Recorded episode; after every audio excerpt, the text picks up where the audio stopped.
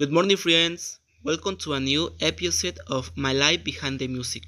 Today, I will start with this question What is a true friend for you? I ask this question because today I am going to tell you about my best friend.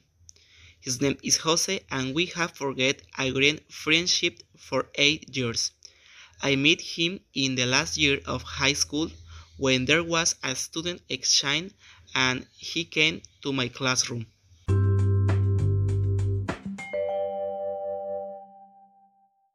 At first, there was a rivalry between us for who had the best grades since we were the best in the class.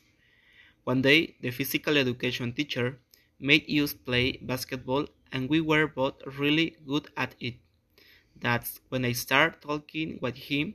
We saw that we made a good team and we started a great friendship.